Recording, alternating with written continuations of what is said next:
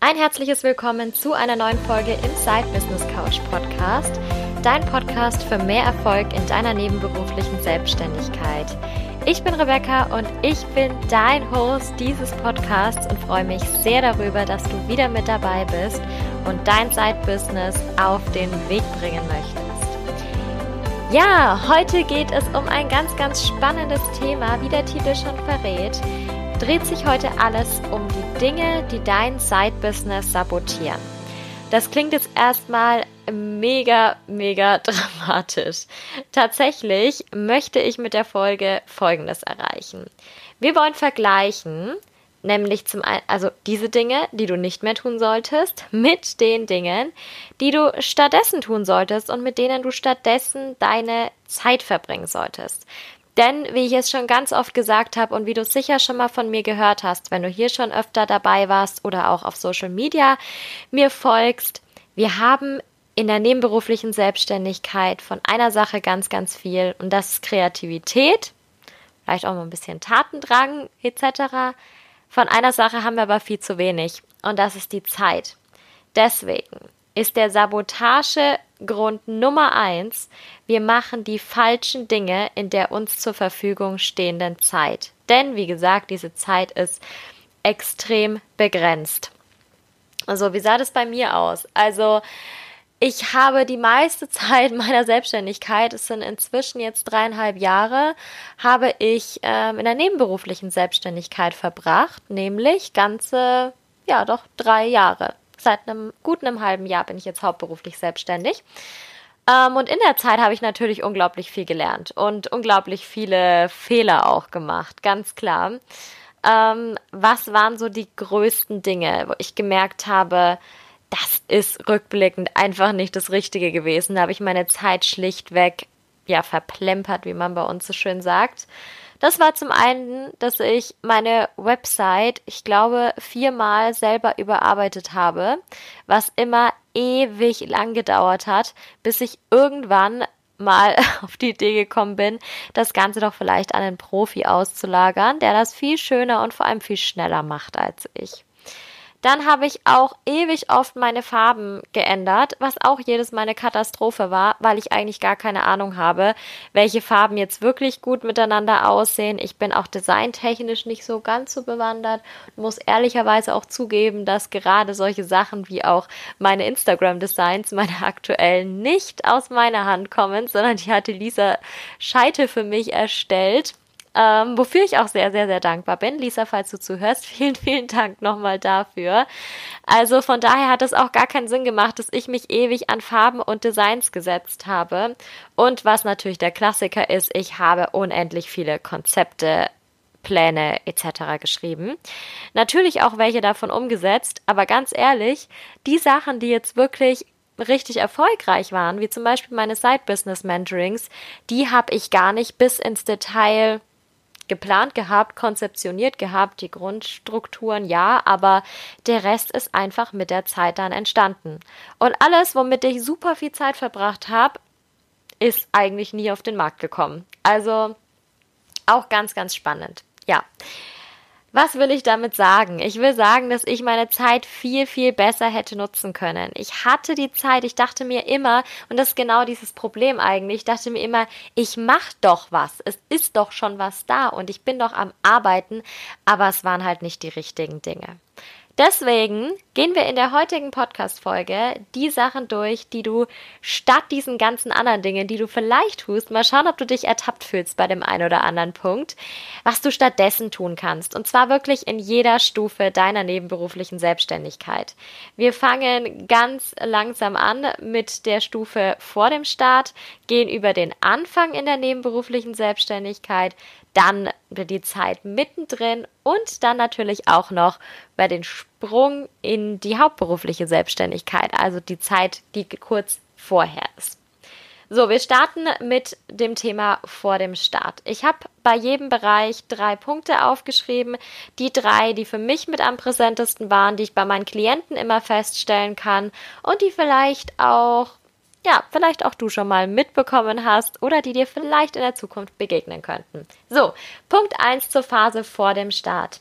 Was du nicht mehr machen solltest als erstes ist wochenlang an einem Businessplan sitzen. Einzige Ausnahme, wenn du es tun musst. Also, wenn du zum Beispiel einen Kredit brauchst oder wenn du vorhast, ähm, relativ bald auch in die hauptberufliche Selbstständigkeit zu gehen und dir einen Gründungszuschuss ähm, beantragen möchtest, dann brauchst du sowas. Also, wenn wirklich jemand wie eine Bank oder eine Agentur für Arbeit etc. sowas anfordern, dann klar dann steck da die Zeit rein, dann ist es wichtig. Ansonsten, wenn du den für dich schreibst, muss der nicht super ausführlich, wie der jetzt zum Beispiel von der Bank sein. Was kannst du stattdessen machen? Schreib dir stattdessen ein Grobkonzept für dein Side-Business, also inklusive Positionierung, Kundenstruktur, eine grobe Marktanalyse und natürlich auch dein Angebot. Gerne kannst du hier auch schon Teil von deinen Zielen mit integrieren, aber dazu kommen wir später auch noch. Also, statt dem Businessplan, wenn du ihn nicht unbedingt brauchst, lieber ein Grobkonzept, das du für dich hast, auf das du immer wieder blicken kannst, das vielleicht nur ein paar Seiten lang ist, vielleicht hat es nur vier, fünf Seiten und nicht 20, 30 wie in einem Businessplan mit ausführlichem Finanzplan, die du dir wahrscheinlich sowieso eher selten mal kurz zu Rate ziehst. So, zweiter Punkt, was du nicht mehr machen solltest. Das ist ganz einfach 100 Online-Kurse kaufen und 200 Bücher lesen, bis du dich wirklich bereit fühlst und denkst, oh, ich muss das noch wissen, ich muss das noch wissen und dann kann es losgehen. Nein, Schluss damit. Was du stattdessen machst, Besorg dir kurz und knapp alle wichtigen Informationen, die irgendwo gesammelt sind zu deinem Thema, zu deiner Art der Selbstständigkeit und leg einfach los. Du lernst unglaublich viel auf dem Weg. Es gibt natürlich zusätzlich zu den Infos, die du dir vielleicht kurz und knapp gebündelt holst, auch unendliche Möglichkeiten, zum Beispiel über Google, dir einfach die Antworten ja zu ergoogeln oder eben Experten zu fragen zu dem Thema, bei dem du gerade weiterkommen möchtest. Also Schluss mit dem hundertsten, zweihundertsten Online-Kurs, den du noch machen musst, weil du noch kein Experte in dem und dem Bereich bist. Ich sag dir was, der Experte wirst du dann, wenn du etwas machst, wenn du die Erfahrungen selber machst und nicht, wenn du nur die ganze Zeit konsumierst, anstatt wirklich das Ganze umzusetzen. Also, Schluss mit dem nur Wissen inhalieren, mit der Selbstoptimierungswut, die du vielleicht hast und fang an loszulegen und lerne, während du läufst. Der dritte Punkt in der Phase vor dem Start. Konzentriere dich nicht mehr nur auf die schönen, bunten und kreativen Dinge und verschwende hier deine Zeit. Du weißt es, bei mir vorhin zum Beispiel die Designs und die Farben etc sondern konzentriere dich auf die wichtigen Sachen. Erstelle deinen ersten Prototypen von deinem Produkt oder von deiner Dienstleistung. Sprich potenzielle Kunden an. Teste, teste, teste, sammle Feedback, überarbeite die ganzen Sachen, verwerf das, mach es wieder neu. Wenn dein Produkt nicht steht, wenn dein Angebot nicht steht, dann ist es, mal gelinde gesagt, scheißegal, wie das Ganze drumherum aussieht. Es ist völlig wurscht. Du brauchst nicht als allererstes das perfekte Logo. Du brauchst nicht als allererstes dieses perfekte, ausgearbeitete Corporate Design. Das ist alles schön, wenn du dann Zeit dafür hast, wenn du das machen kannst. Aber wenn du nichts nichts hast, was du verkaufst mit deinem Business, was wirklich auf deine Zielgruppe passt und wenn du vor allem auch deine Zielgruppe noch nicht zu 100% kennst, dann macht es gar keinen Sinn, an sowas wie Design, Farben etc. zu arbeiten, weil dann weißt du gar nicht, was diejenigen anspricht, was wirklich zu deiner Kernleistung passt. Also konzentriere dich lieber erst darauf, mach vielleicht mal so eine grobe Website zum Beispiel, wo du das die Basic-Sachen drauf hast, vielleicht schon mal in die Richtung der Farbwelt, wo du weißt, mh, hm, da könnte es hingehen. Und sonst halte das gern noch relativ schlicht und fang dann erst an, während du wirklich am Werk bist. So, was du dich immer fragen kannst, auch schon in der Phase vor dem Start, was kannst du vielleicht auslagern? Ich denke da insbesondere gerade an die Website oder zum Beispiel auch an Designs. Auch da habe ich einige Klientinnen schon gehabt, die das gemacht haben, die auch in dieser Phase schon etwas ausgelagert haben und für die das eine großartige Entscheidung, eine großartige Investition war. Das müssen nicht Tausende von Euros sein, sondern es können auch vielleicht mal ein paar hundert sein. Dafür hast du aber eine großartige Website zum Beispiel. Das ist super. Du hast die Möglichkeit, die finanzielle Möglichkeit, von deinem Hauptjob zu profitieren, dir da was zurückzulegen, genau für solche Sachen, genau für den Start in dein Side-Business. Nutze das. Das ist ein riesen Vorteil, den du gegenüber den anderen Leuten hast, die ihr Geld zusammenhalten müssen, weil sie sofort all in gehen. Also, nutze diese Möglichkeit. So, wir kommen zur nächsten Phase, nämlich am Anfang der nebenberuflichen Selbstständigkeit. Also du hast dein Side-Business bereits angemeldet und legst jetzt richtig los. Was machen wir denn als allererstes nicht mehr? So, als allererstes hörst du damit auf, dich zu vergleichen, nämlich mit allen anderen und dir die ganze Zeit anzugucken, oh Mann, die sind schon so weit, ich bin noch gar nicht so weit. Stattdessen reflektierst du regelmäßig für dich. Du setzt dir strategische Ziele, also überlegst dir, wo du hin möchtest, was dein großes Ziel ist, deine große Vision ist und wie du das erreichen kannst, was dein Weg dorthin ist, also was deine strategische Zielsetzung dorthin ist. Was die anderen Accounts angeht, welchen Weg die haben, ist völlig egal. Es ist nicht dein Weg. Dein Weg ist der, den du wirklich für dich auserkoren hast, der dich zu deiner Vision bringt. Die haben vielleicht eine ganz andere Vision. Deswegen macht es überhaupt keinen Sinn, sich da zu vergleichen.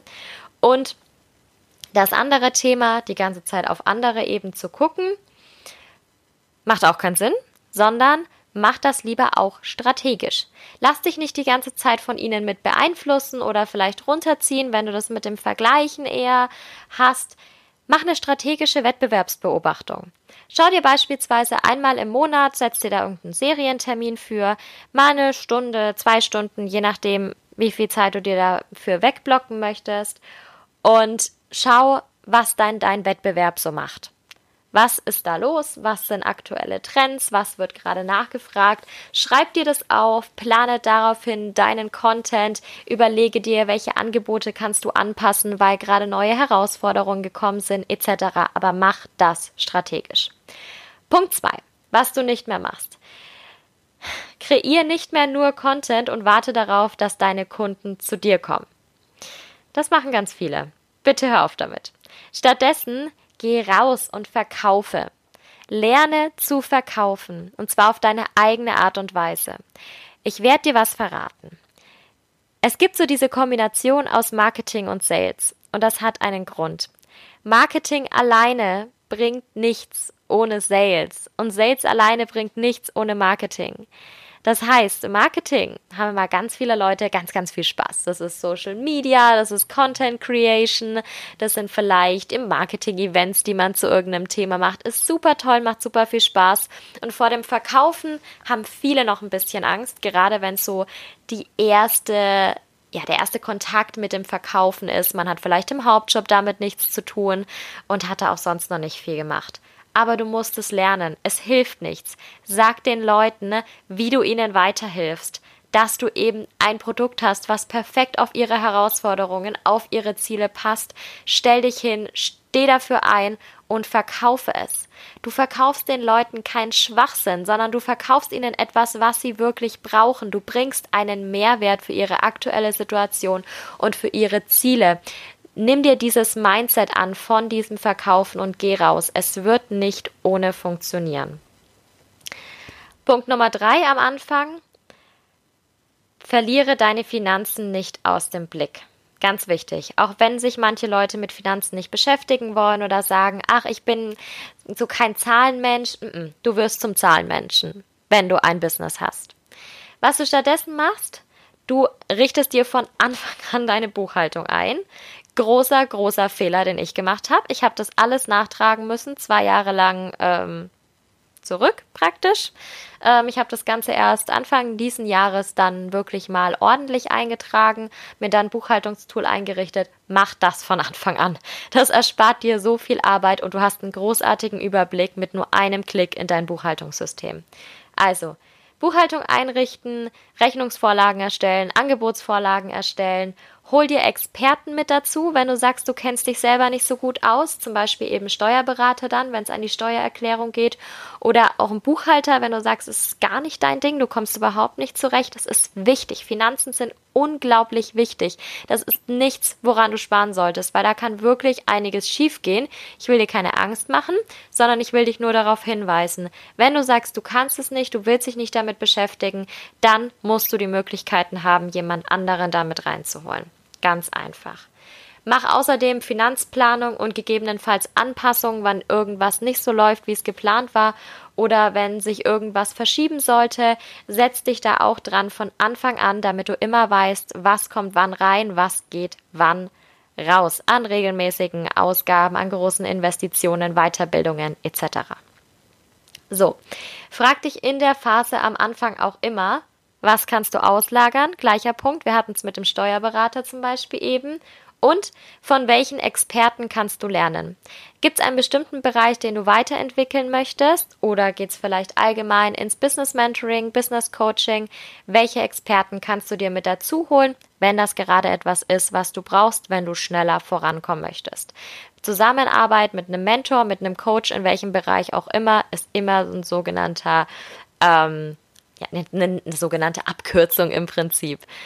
Damit geht es meistens schneller, damit profitierst du von dem Wissen, den der andere sich, das der andere sich aufgebaut hat. So, nächste Phase, die Phase mittendrin in der nebenberuflichen Selbstständigkeit. Was du da als allererstes nicht mehr machst, ist, dass du krampfhaft Produkte oder Projekte weiter betreibst, wenn sie nicht mehr funktionieren oder wenn sie noch nie funktioniert haben.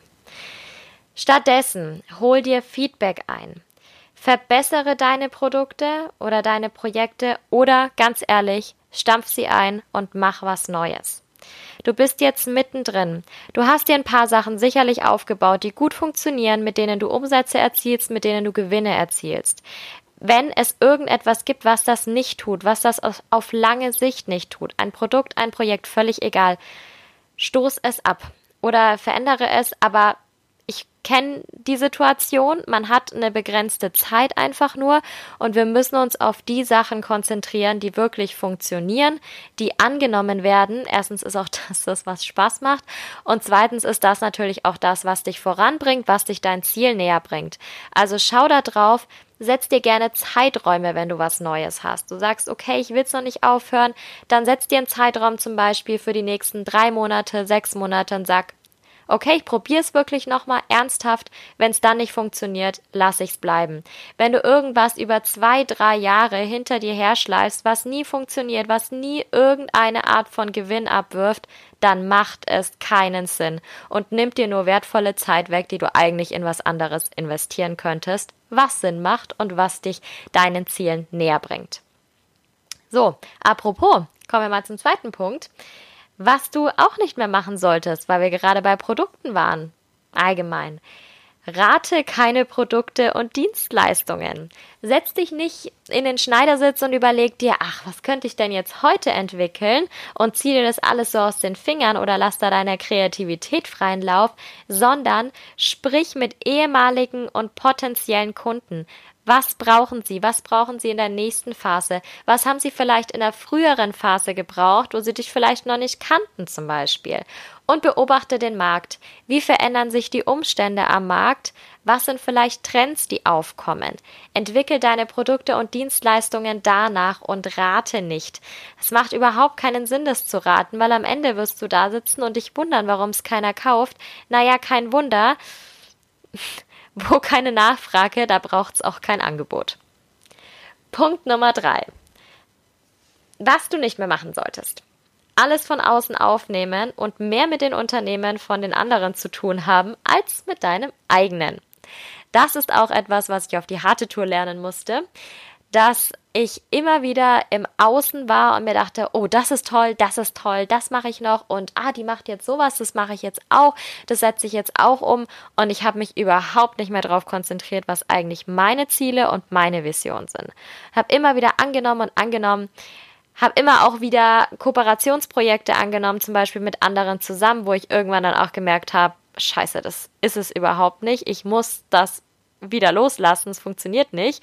Ähm, weil es mir dann einfach auch irgendwann ja, was heißt keinen Spaß mehr gemacht hat. Spaß habe ich schon immer dran gehabt, aber es hat nicht zu meinem Ziel beigetragen, was ich mir gesetzt hatte. Und deswegen ist es wichtig, regelmäßig dich zu dir und deiner Vision zurückzubesinnen, auf deine Ziele gucken, die du dir gesetzt hast, die du dir strategisch gesetzt hast. Und wenn du merkst, oh, da ist gerade wieder so ein bisschen, ähm, ja, Überflutung an Reizen, die du da wahrnimmst. Nimm dir eine kurze Auszeit, mach vielleicht mal einen kleinen Location-Wechsel und wenn es nur ein Spaziergang ist oder mal zwei Stunden im Park, was auch immer, ähm, und versuch den Fokus wiederzufinden.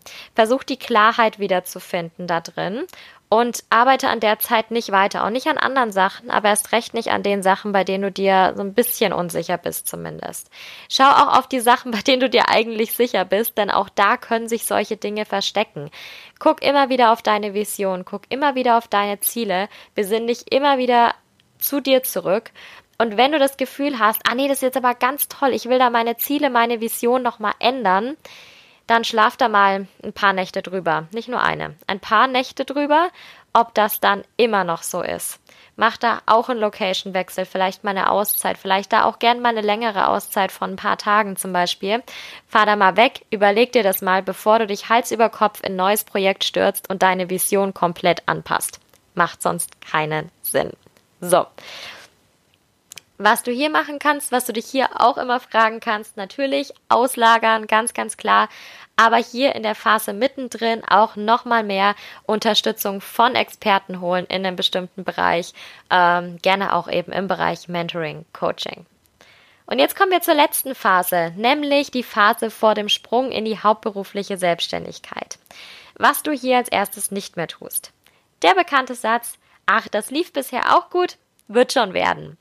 Stattdessen, bevor du diesen Schritt wagst, um Gottes Willen, bitte, mach eine klare Finanzplanung mit allen Einnahmen und voraussichtlichen Ausgaben, also voraussichtlichen Einnahmen und fixen Ausgaben und voraussichtlichen Ausgaben für mindestens die nächsten sechs Monate, lieber noch zwölf Monate lass dich nicht überraschen von den Kosten, die da auf dich zukommen. Du hast es so gut genutzt, du hast dir das nebenberuflich aufgebaut, wie du es in deinem Tempo machen konntest. Das ist eine großartige Möglichkeit und so, ja, so, so großer Vorteil zu allen, die von Beginn an direkt all in gegangen sind, all in gehen mussten, wollten, was auch immer. Mach dir das nicht kaputt, indem du hier irgendwas unüberlegt machst oder irgendwas dem Zufall überlässt. Nichts von wegen, ach, wird schon werden. Hier sind jetzt klare Fakten, eine klare Planung, klare Zahlen vonnöten. Schreib dir das unbedingt hinter die Ohren. So, was du außerdem nicht mehr machst, die Projekte erst planen, wenn die Zeit für sowas da ist. Stattdessen, auch direkt vor dem Schritt in die hauptberufliche Selbstständigkeit, erstell dir einen groben Projektplan inklusive großzügigen Launchphasen drumherum. Ähm, gern auch schon inklusive Maßnahmen, wenn du weißt, was du in einem Launch machst. Das ist aber nicht so wichtig, das kann auch später kommen. Aber unbedingt Projekte planen, Launchphasen planen, damit du nicht überrascht wirst und am Ende des Jahres merkst, oh, ich wollte eigentlich noch drei Sachen launchen und das irgendwie nochmal hier mit reinzwängst irgendwo und am Ende nur eine Launchphase von einer Woche vorher hast. Überleg dir das wirklich in Ruhe, mach dir einen Plan dafür, stell die Erinnerungen ein, auch schon eben für die Vorbereitung des Launches, für den Pre-Launch, für den tatsächlichen Launch. Ja, das ist viel Planung, ja, das ist viel Struktur. Das wird dir wirklich den Arsch retten in manchen Situationen. Ich sag mal, wie es ist. Punkt 3, was du auch nicht mehr machen solltest, ist Angst haben und es dann lieber doch nicht machen. Stattdessen Blicke jetzt zurück auf deine nebenberufliche Selbstständigkeit. Erkenne an, was du bisher getan hast. Verlass dich auf die Zahlen, auf die Projektplanung, die du erstellt hast. Hab auch unbedingt deinen Backup-Plan. Ja, das natürlich schon. Was machst du, wenn es wieder erwarten nicht funktioniert? Kannst du dich dann auf irgendwas anderes einlassen? Was bei mir zum Beispiel der Fall war, ich bin in die hauptberufliche Selbstständigkeit mitten in der Corona-Phase gegangen. Ich habe gekündigt Ende Januar ähm, diesen Jahres, da war das noch nicht abzusehen. Ich habe eine dreimonatige Kündigungsfrist gehabt. Für mich war aber klar, weil ich dann auch gefragt wurde von meinem Hauptjob, willst du nicht deine Kündigung doch wieder zurückziehen und doch da bleiben, weil es sicherer ist? Ähm, und für mich war klar, nein, ich mache das nicht. Ich gehe da jetzt rein. Ich werde das jetzt schaffen. Es hat auch funktioniert. Für mich war aber auch immer klar und für mich ist auch immer noch klar, sollte es irgendwann nicht mehr funktionieren, dann bin ich mir nicht zu schade, vorübergehend irgendeinen Job auch anzunehmen. Vielleicht auch irgendeinen Job, der mit meinen Sachen gar nichts zu tun hat. Wenn ich irgendwo zum Beispiel eine Zeit lang im Drogeriemarkt, im Supermarkt arbeite, wenn ich Kellnern gehe, wenn ich Pakete packe, völlig egal. Das sind alles sind alles Jobs, die mit meiner Expertise an sich, also mit meinem Bereich, mit Marketing, mit äh, Business Management gar nichts zu tun haben, aber es sind Dinge, die mir Geld bringen. Das ist mein Backup-Plan. Es sollte niemals so weit kommen, dass du wirklich überhaupt nichts mehr hast und dir erst dann Gedanken machst, wie es denn eigentlich weitergehen könnte.